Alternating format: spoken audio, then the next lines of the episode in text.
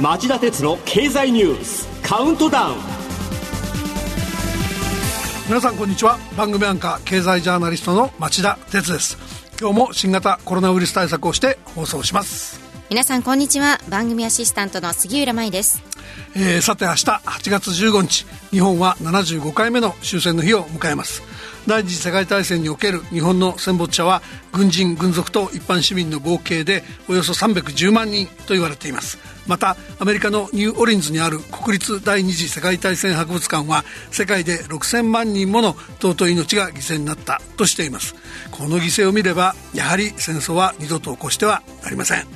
平和を守り抜くことの大切さを痛感させられます。幸い日本では戦後のこの75年間戦争に巻き込まれることなく明治維新後として最長の平和が続いています。ですがここ数年に限るとアメリカと中国の間に緊張が高まったり北朝鮮が核兵器と弾道ミサイルの開発を進めたりしており一触即発と言わざるを得ません。僕は明日の終戦の日を平和の尊さを思い平和維持のために何をすべきかを考える日にしたいと思っています。私も2人の幼い娘を持つ母親として子どもたちが戦火に巻き込まれることがない世の中を願っています。さて今日の町田鉄の経済ニュースカウントダウンは町田さんが選んだ今週の政治経済ニュース10本を10位からカウントダウンで紹介していきます。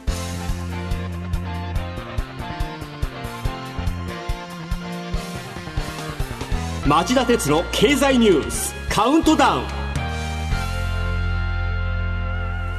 第10位のニュースはこれです。日航機墜落から35年、遺族が分散して慰霊登山。水曜、乗客乗員520人が犠牲になった1985年の日本航空ジャンボ機事故の発生から35年を迎えました。この事故は35年前の8月12日、機体の修理ミスが原因で羽田発伊丹行きの日航123便が墜落したものです。墜落現場となった群馬県上野村の御巣鷹の尾根には例年数多くの遺族らが慰霊登山に訪れていますが新型コロナウイルス対策などで今年は7月と8月の5日間に分散する形となりました。この事故では歌手の坂本九さんら著名人も数多く犠牲になりました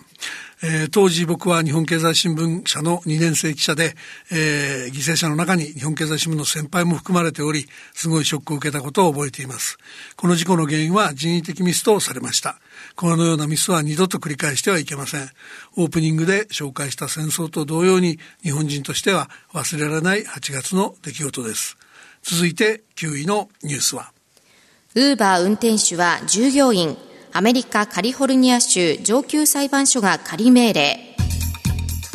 アメリカのカリフォルニア州上級裁判所は火曜までにアメリカのライドシェア大手のウーバーテクノロジーズとリフトに対し運転手を従業員として扱うよう求める仮命令を出しました。この2つの会社は命令を不服として上訴する構えですがその訴えの行方も含めて日本からも注目したい係争です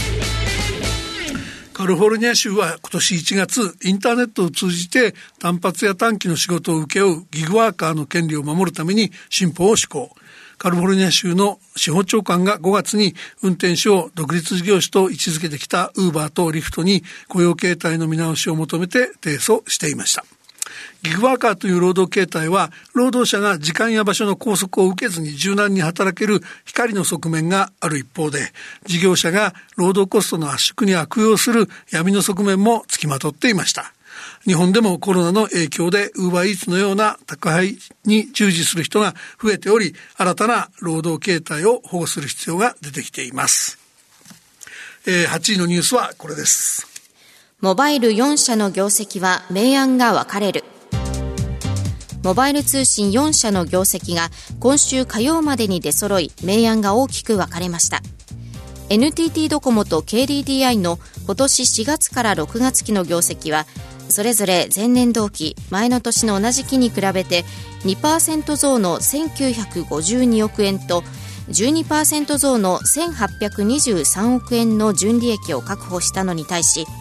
ソフトバンクの純利益は同じく7.7%減の1521億円にとどまりました。一方楽天の1月から6月期の最終損益は274億円のマイナスと9年ぶりの最終赤字を計上しました。ドコモと KDDI では端末販売の落ち込みに伴い販売店に支払う営業費用が減り収益を押し上げました。ソフトバンクは持ち分法による投資利益の減少や損失増大が利益を圧迫したとしています。一方、楽天は携帯電話事業だけではなくて、えー、金融事業や旅行旅行業も含めた決算なんですが、携帯電話事業の、えー、投資が主になりました。楽天は独自開発の小型小型スマートフォン楽天ミニに関し総務省に無断で対応周波数の一部を変更。同省から電波法違反で行政指導を受ける事件もありました、えー、これが実は5回目っていう行政指導で消費者の信頼を失墜しておりまさに泣き面に蜂という状況です。続いて7位のニュースは。ニューヨーク市で10万人を雇用。アマゾンなど27社が共同発表。アマゾン・ドット・コムのジェフ・ベゾス CEO 最高経営責任者らアメリカの大手企業27社のトップは火曜。ニューヨーク市で10万人を雇用する方針を発表しました。所得格差の拡大と新型コロナウイルスによる失業の拡大に対応。低所得層や人種的なマイノリティを対象に教育と雇用の環境改善を図るとしています。これ日本の経営団連企業にも見習ってほしい動きだと思います、はい、特に雇用調整助成金をもらうことばっかり考えてるあの大手航空会社さんなんか温度をとってもいいんじゃないでしょうか。無理ですかね、えー、続いて6位のニュースは。黒い雨訴訟で国広島県広島市が控訴広島市への原爆投下直後に放射性物質を含んだ黒い雨を浴びたのに国の援護対象区域外援護対象区域外だったことを理由に被爆者健康手帳の交付申請を却下したのは違法として死亡者を含む広島県内の男女84人が市と県に処分の取り消しを求めた訴訟で広島地裁が7月29日に下した判決について被告の政府広島県広島市が水曜判決を不服として控訴しました。政府は訴訟を続ける一方で援護対象区域の拡大も視野に再度の検証を行う方針も明らかにしています。安倍晋三総理が過去の最高裁判決とも異なるため上訴審の判断を仰ぐことにしたと説明国は控訴に踏み切りました。事務を担うために被告に名を連ねてきた広島県と広島市は国に控訴だねを申し入れたんですが逆に別途国から援護対象区域の拡大も視野に検証するという方針を表明して、えー、控訴するように、えー、強いられたといいます、はい、この対象区域の拡大については安倍総理が被爆という筆舌に尽くしがたい経験をした人への支援策にしっかり取り組むとか、えー、黒い雨地域の拡大も視野に検証すると表明しています。ところが、加藤厚生労働大臣によると、これから厚労省で検証に向けて、専門家を含めた組織を立ち上げる段階だっていうんですね。そういう覚悟があるなら、なぜ判決を待たずに、さっさと検討を済ませておかなかったのか。総理聞いてますか？安倍政権のその場しのぎの発言の多さには怒りを通り越して呆れるばかりですよ。では5位のニュースはこれです。日本の鉄鋼アルミがアメリカの追加関税の7割が適用外に水曜付の日本経済新聞によりますとトランプ政権が2018年3月に発動した鉄鋼とアルミニウムの追加関税についておよそ7割の日本製品が適用を除外されていることが分かりました。アメリカのメーカーで必要な量を製造できないため日本から購入しているとのことです。これはあの貿易赤字削減を表明してたトランプさんがね、はい、あの政権の支持基盤向けのパフォーマンスに走ろうとしたんですが、うん、えー、そんなことやったら政管活動を持たないというんでアメリカの経済界が反対して許さなかったケースと言っていいと思います。続いて4位のニュースはこれです。GoTo トラベルは旅館ホテルの登録が3割止まり国の景気下支え事業として不適切との指摘も水曜付の日本経済新聞長官によりますと国内旅行の需要喚起策 GoTo トラベルに登録した宿泊施設が大手旅行会社の商品に組み込まれた大型旅館ホテルが中心で全体の3割程度にとどまっており中小零細の宿泊施設の登録が進んでいない問題が明らかになりました。1兆円を超える国の巨大事業の恩恵が大手に偏りかねない状況で国の景気下支え策としての在り方が問われています。えー、菅官房長官は先週木曜日の記者会見で関係団体からの聞き取りでは足元の予約は比較的堅調だって胸を張ってみせたのがこの話なんですけれど、はい、えー、実際は今週の月曜日の時点で、この事業の対象として登録が進んでいる旅館ホテルは1万5917事業者と、全国の3割程度にとどまってるらしいんですね。はい、当然、一部の旅館ホテルだけが潤っている事業っていうことになっちゃうわけですよね。えー、で、しかも、この登録済みの旅館ホテルが大型施設中心で、大手旅行会社が企画する旅行パッケージに参加している会社が多い。一方、旅行商品に組み込まない、組み込まれない中小零細の旅館やホテルは登録が進んでおらず、お金も入らない。で、そこで注目せざるを得ないのが JTB などの旅行大手と業界団体で作るツーリズム産業共同提案体に国土交通省が GoTo トラベルの事務を委託していることなんです。うんええー、この業界団体の運営が不透明との指摘がある一方で、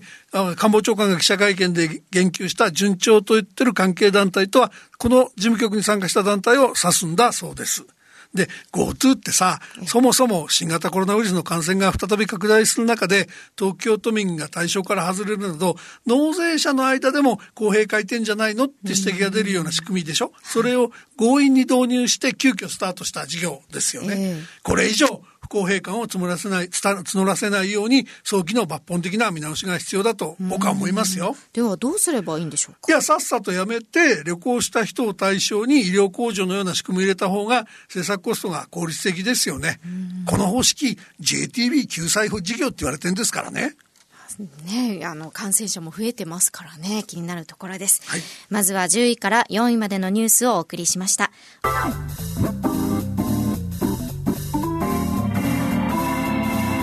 町田鉄の経済ニュースカウントダウン。